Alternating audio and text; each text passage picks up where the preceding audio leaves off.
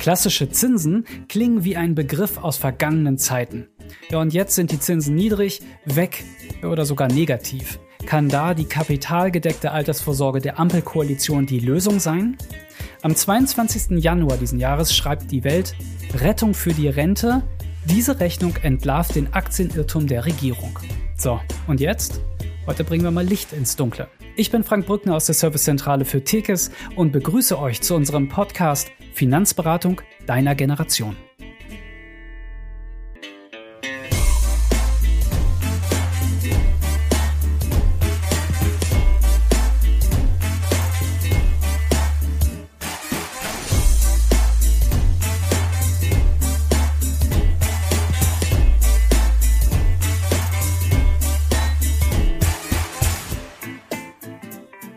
Mein heutiger Gast ist Dr. Volkmar Großrebel und äh, Volkmar hat in Mathematik promoviert, ist somit absoluter Experte auf diesem Themengebiet. Äh, Volkmar, schön, dass du da bist.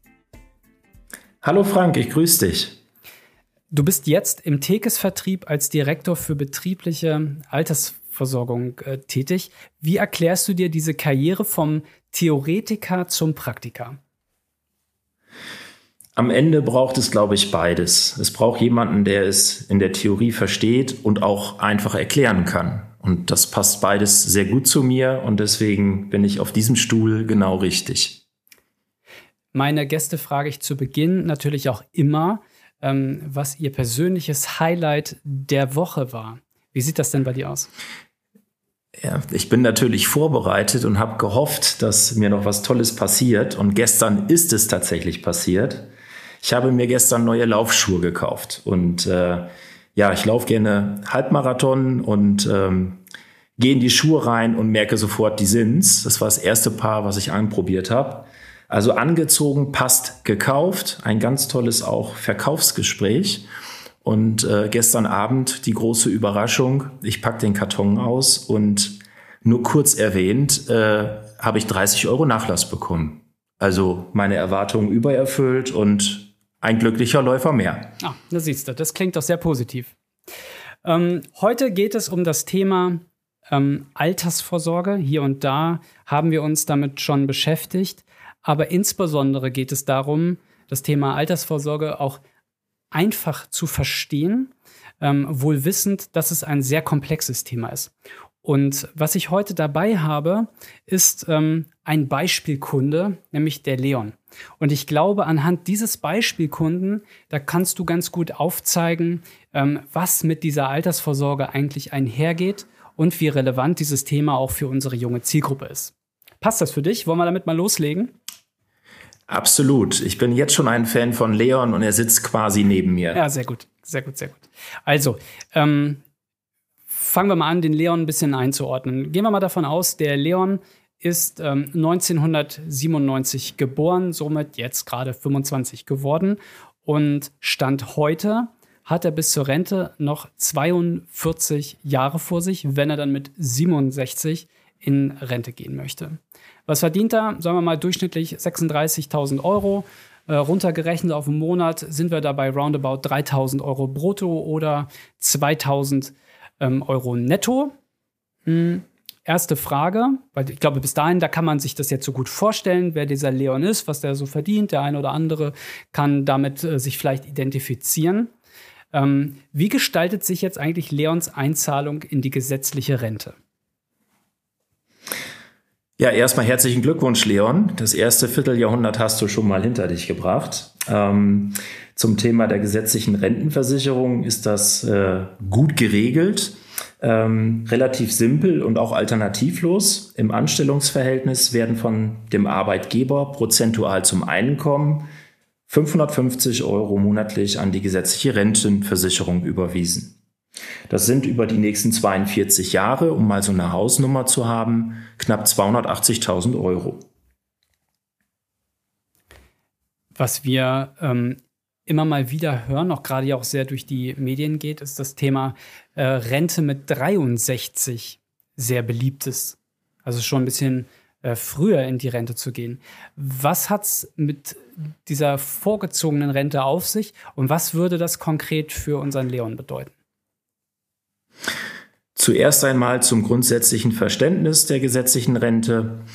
Ähm, Umlagefinanzierung bedeutet eigentlich, dass die Erwerbstätigen die heutigen Rentner finanzieren. Diese Rechnung geht aber schon lange nicht mehr auf. Jedes Jahr gibt es einen Bundeszuschuss aus Steuergeldern, um die Rentner zu bedienen. Und dieses Verhältnis ist mittlerweile drei Viertel werden durch den Beitragszahler finanziert und ein Viertel zusätzlich durch den Bundeszuschuss. Der liegt dieses Jahr bei 75 Milliarden Euro über den dicken Daumen. Und äh, für unseren Leon ist das 75 Euro monatlich in der Gegenfinanzierung. Zur Rente mit 63.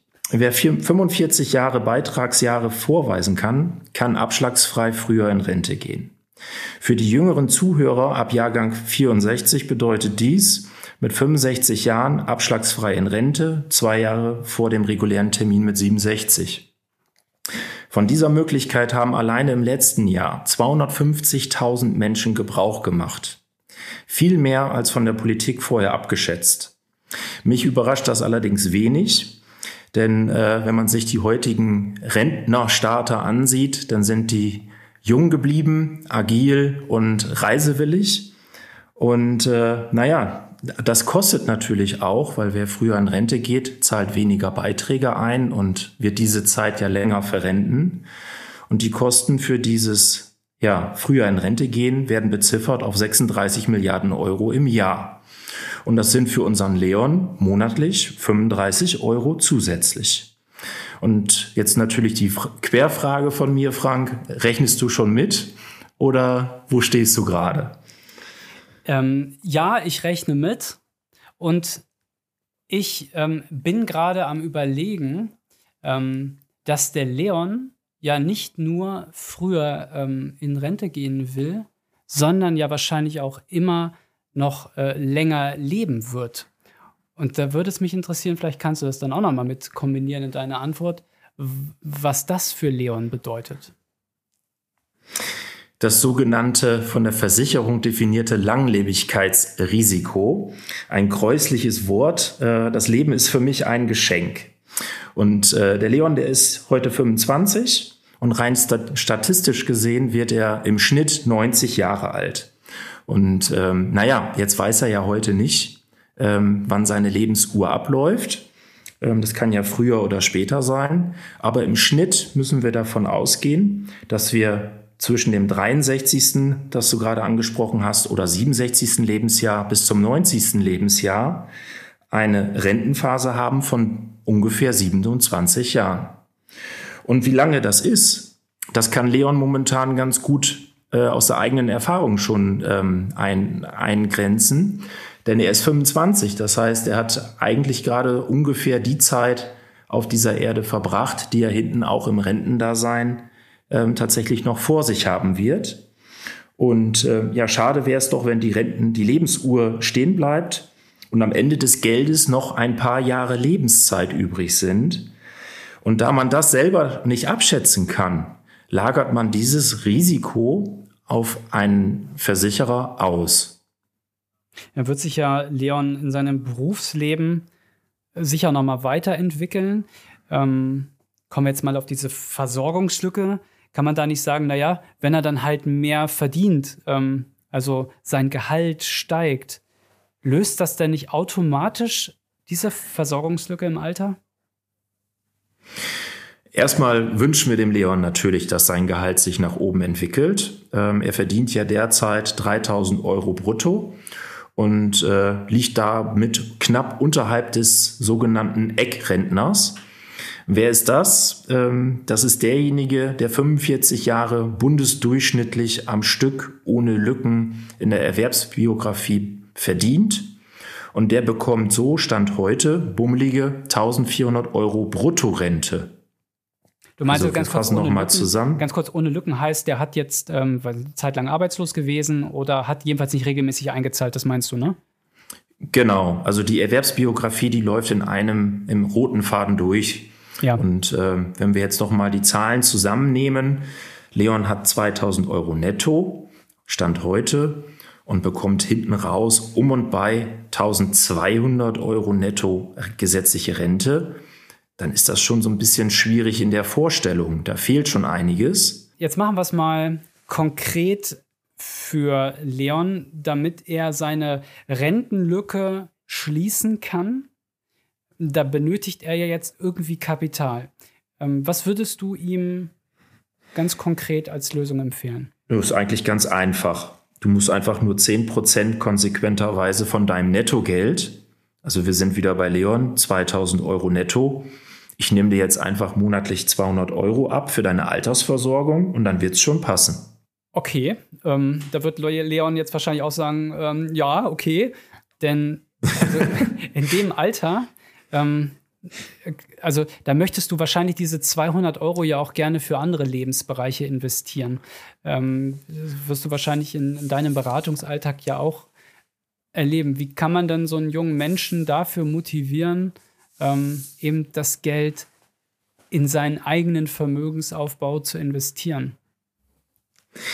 Also ich hole dich da nochmal bei der letzten Frage und Antwort ein bisschen ab. Natürlich äh, guckt Leon mich irritiert an und sagt so, ja, darauf habe ich ja gerade noch gewartet, mhm. ähm, weil er natürlich mit seinem Geld etwas anderes machen möchte. Aber wir haben auch eine Frage aus der Community gestellt bekommen, ähm, wie viel soll ich denn überhaupt zurücklegen? Und ehrlicherweise ist zehn Prozent vom Netto eine gute Richtschnur. Und eine weitere Frage war, wann soll ich denn starten? Ja. Und äh, genau da möchte ich jetzt ansetzen ähm, und zitiere Albert Einstein, der muss es ja wissen. Der Zinseszins ist das achte Weltwunder. Wer ihn versteht, verdient daran, alle anderen bezahlen ihn. Leon kann also jetzt mit 25 Jahren das Thema Altersversorgung angehen oder ja auch erst in zehn Jahren. Dann aber, und das ist etwas überraschend, mit dem doppelten Beitrag, um das gleiche Ergebnis zu erzielen. Und der muss jetzt erstmal ankommen. Ja. Wieso verliere ich denn quasi, wenn ich zehn Jahre lang warte, ähm, so viel? Und das liegt halt am Zinseszinseffekt. Wenn wir eine vernünftige Anlageform wählen, wo wir ja gleich noch drauf zu sprechen kommen, mhm. dann sind diese zehn Jahre wirklich entscheidend. Also die Antwort ist so früh wie möglich beginnen, wenn auch mit einem kleineren Beitrag. Ja. Und so fragen wir ja im ersten Gespräch nach den Wünschen und Bedürfnissen, nach den Zielvorstellungen des Kunden. Und äh, bei der Altersversorgung wollen wir den Eigenanteil des Sparbeitrages so niedrig wie möglich halten. Wir suchen also nach Verbündeten. Mein Sprichwort ist dann immer, viele Dörfer bilden eine Stadt.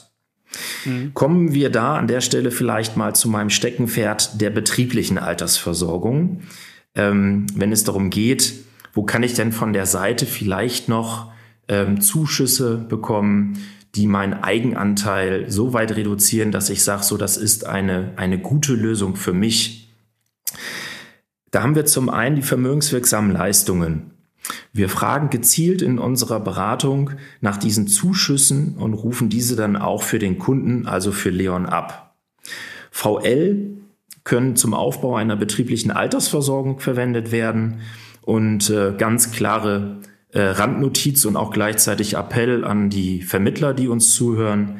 Wir haben in Deutschland alleine sieben Millionen Arbeitnehmer, die geschätzte 1,64 Milliarden Euro pro Jahr nicht abrufen. Das ist ein enormer kurz, Hebel. Darf ich kurz nicht abrufen? Was bedeutet das genau? Das bedeutet, dass äh, zum Beispiel im Arbeitsvertrag drinsteht, dass man einen Anspruch beim Arbeitgeber hat mhm. auf einen Zuschuss zur Vermögensbildung, den sogenannten vermögenswirksamen Leistungen, ja. aber nie einen Antrag gestellt hat, also einen Topf aufgestellt hat, wo dieses Geld reinrechnen kann. Und ähm, das passiert halt nicht selten, dass ein Kunde uns im ersten Gespräch sagt, nee, ich bekomme keine vermögenswirksamen Leistungen. Ähm, das stimmt, ähm, aber er hätte einen Anspruch drauf. Ja. Und das bilden unsere Berater draußen ab, dass sie genau beim Arbeitgeber sich melden und nachfragen, ob es die Möglichkeit gibt, dass es da einen Rückenwind gibt, um eine Altersversorgung zu bezuschussen. Ein weiterer Stichpunkt ist äh, das Wort Tarifverträge. Wir haben gerade ähm, bei den medizinischen Berufen, zum Beispiel bei den Apotheken mit Ausnahme der Krankenhausapotheken, eine richtig gute Förderung, wo aus einem Euro netto am Tag am Ende 100 Euro Monatsbeitrag werden, also eine Verdreifachung.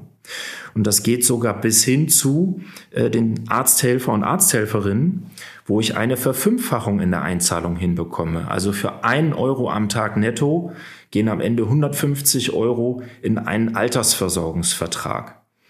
Und äh, im Standardfall der betrieblichen Altersversorgung habe ich ein, mindestens eine Verdoppelung des Beitrages in der Einzahlung, sodass, wenn ich sage, ich möchte 10 Prozent vom Einkommen des Nettoeinkommens für die Altersversorgung aufwenden, der Zahlbeitrag für Leon vielleicht um ein ja, signifikant niedriger ausfällt, wir aber trotzdem diese Sparleistung erbringen können.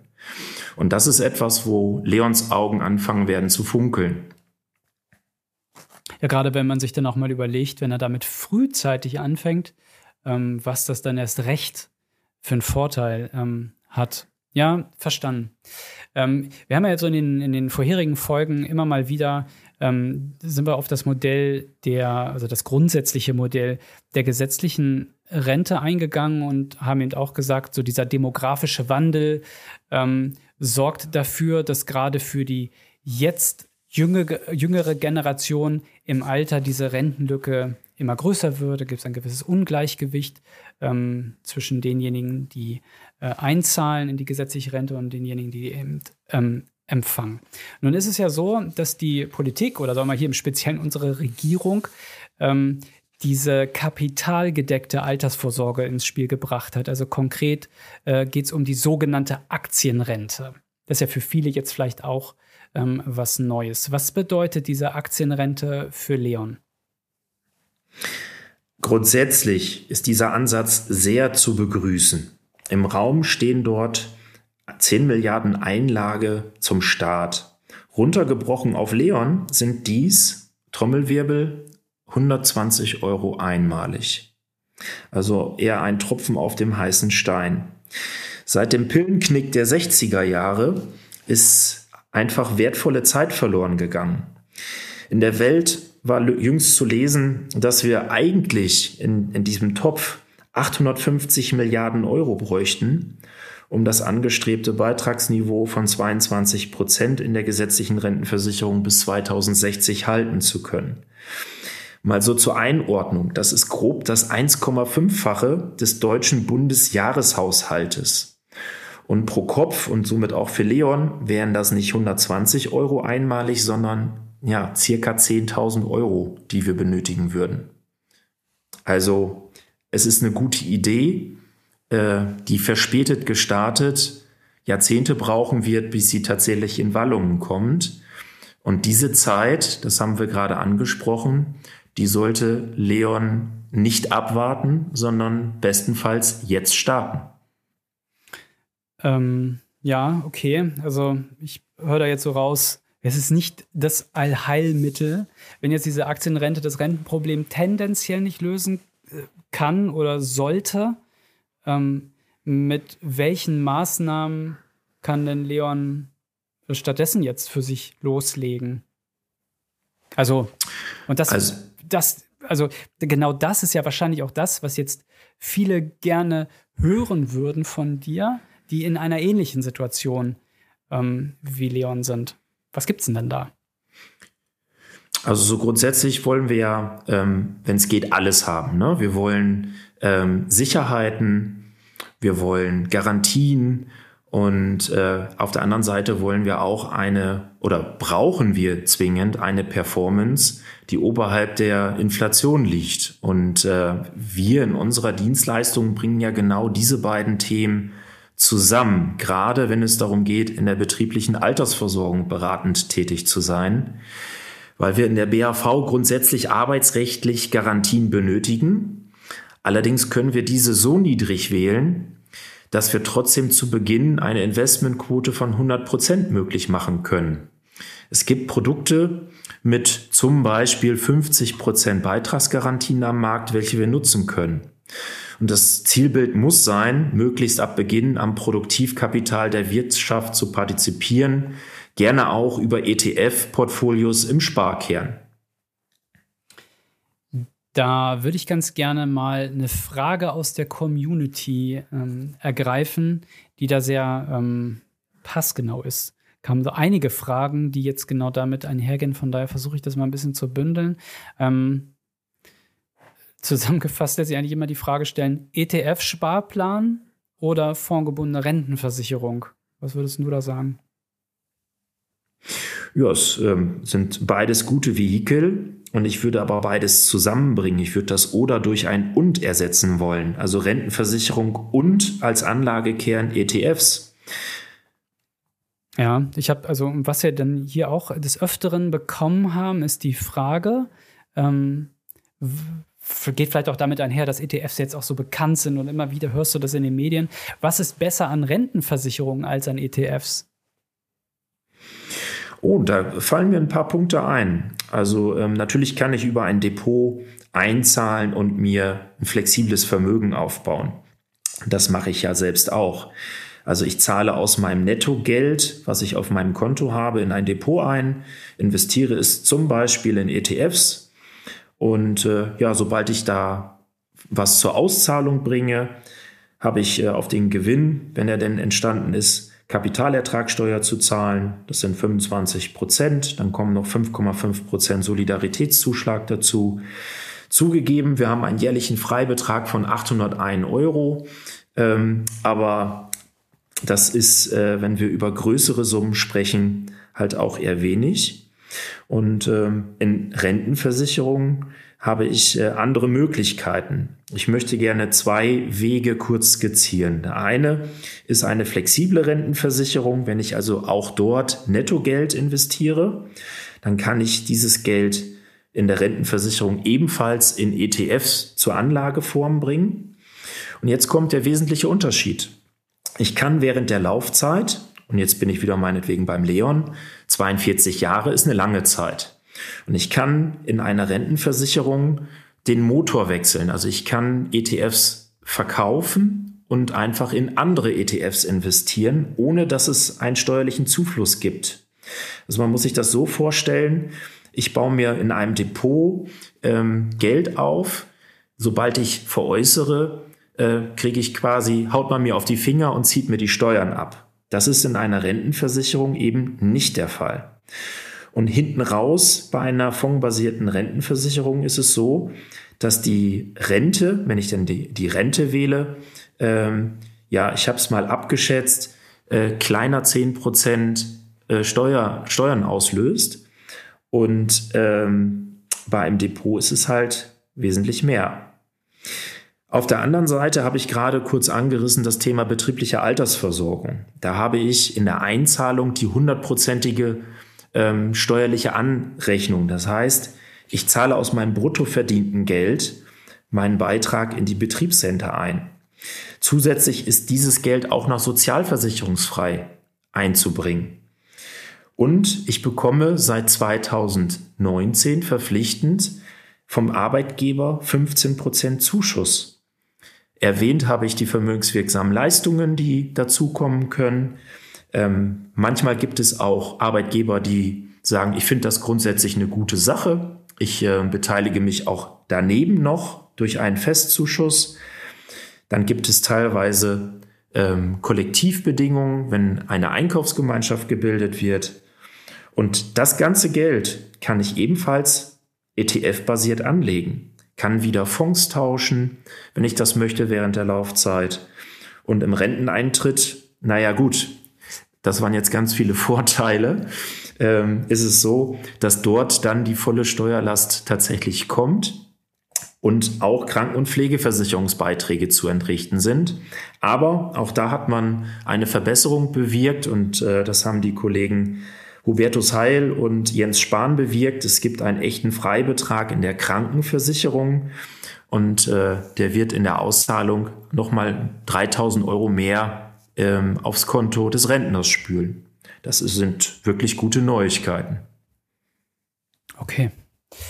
Ähm, ja, wir kommen so langsam ähm, auf die Zielgerade unseres Podcast. Ich glaube, ähm, diejenigen, die sich jetzt mit Leon ähm, identifizieren können, die haben jetzt sehr viele Informationen bekommen. Ähm, heute dann noch mal mit einem guten Tiefgang.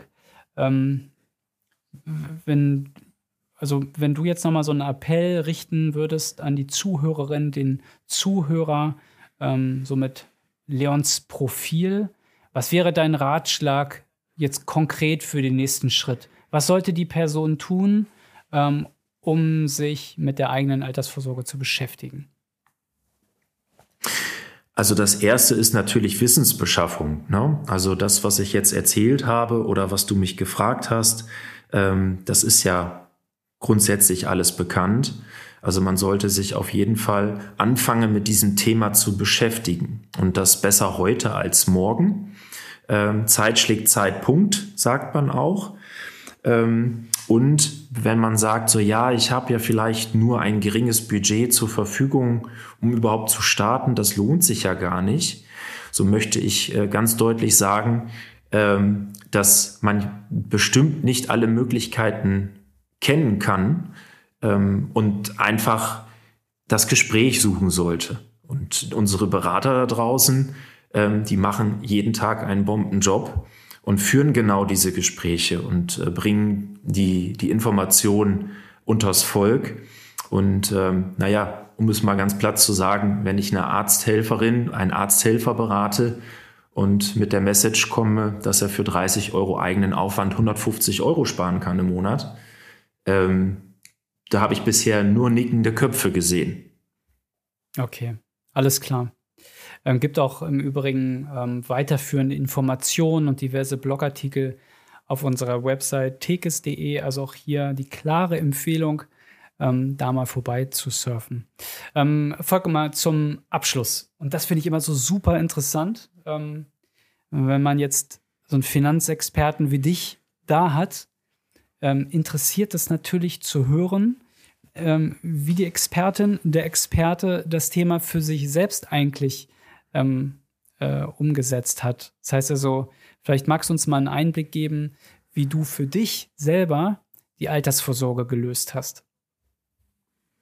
Gerne. Auch das ist kein Geheimnis und das werde ich häufiger gefragt. Also ich habe natürlich angefangen, dass ich mir Notgroschen aufgebaut habe, damals noch auf ein Konto, wo es noch eine Verzinsung gab. Ähm, habe dann sehr schnell mit Investmentsparen angefangen, mir also ein Depot zugelegt. Und dann ähm, habe ich tatsächlich ähm, Rentenversicherungen, nämlich ähm, eine Rürup-Rente, eine Riester-Rente und auch eine betriebliche Altersversorgung, wen wundert's, unsere eigene Handelsvertreterrente ähm, und nehme dort quasi sämtlichen steuerlichen Rückenwind mit. Und äh, parallel dazu ähm, habe ich auch ähm, mein Geld investiert in, in, Immobilien. In einer Immobilie wohne ich selbst mit, mit, mit meiner Familie und äh, die anderen sind vermietet. Okay, alles klar. Auch zu diesem äh, hochgradig spannenden Thema ähm, Immobilien ähm, eine sehr lohnenswerte Folge mit unserem Kollegen Robin Ganser. Also wenn euch das interessiert, hört da auch gerne noch mal rein. Ja, Volkmar, das war ein sehr lehrreiches Gespräch. Vielen Dank ähm, für deine Ausführungen, dass du dir die Zeit genommen hast. Und ähm, ich hoffe, es hat dir Spaß gemacht. Frank, ich bin äh, super gerne bei dir zu Gast gewesen und äh, wünsche uns allen einfach ein ganz tolles Wochenende, eine ganz tolle Zeit und äh, viel Spaß im Tun. Genau. Und wenn euch das Ganze gefallen hat, dann abonniert gerne diesen Podcast und seid beim nächsten Mal auch wieder dabei. Bis dann. Ciao.